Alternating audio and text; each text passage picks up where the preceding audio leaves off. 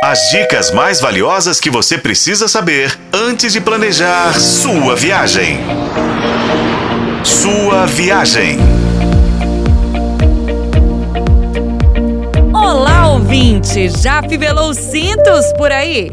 Bem-vindo à sua viagem, o seu canal de turismo na FM O Tempo.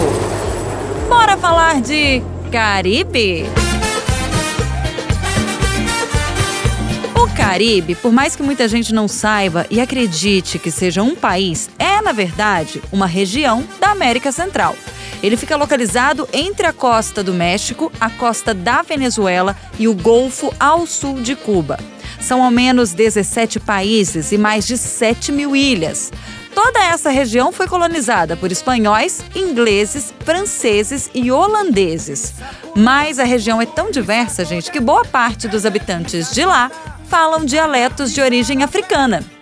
O Caribe, pessoal, que é um paraíso, foi também no passado o reduto dos piratas, o que justifica inclusive o personagem do Johnny Depp, o capitão Jack Sparrow do navio Pérola Negra, principal protagonista da saga Piratas do Caribe, essa sequência aí que fez muito sucesso.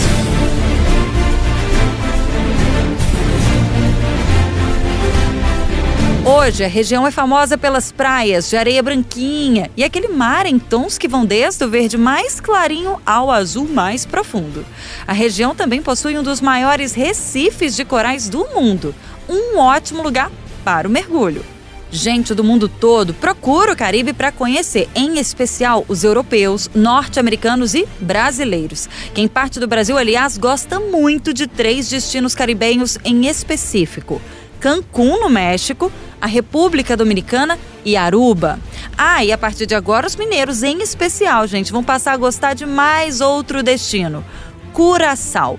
Desde 24 de junho começaram os voos diretos da Azul de Belo Horizonte para Curaçao. Um voo inédito no país, tá? Até então, para ir para Curaçao, era necessário pegar um voo da Copper Airlines e fazer conexão na cidade do Panamá. Vale a pena a visita. Gente, Curaçao tem ótimo custo-benefício, belas praias e resorts all inclusive.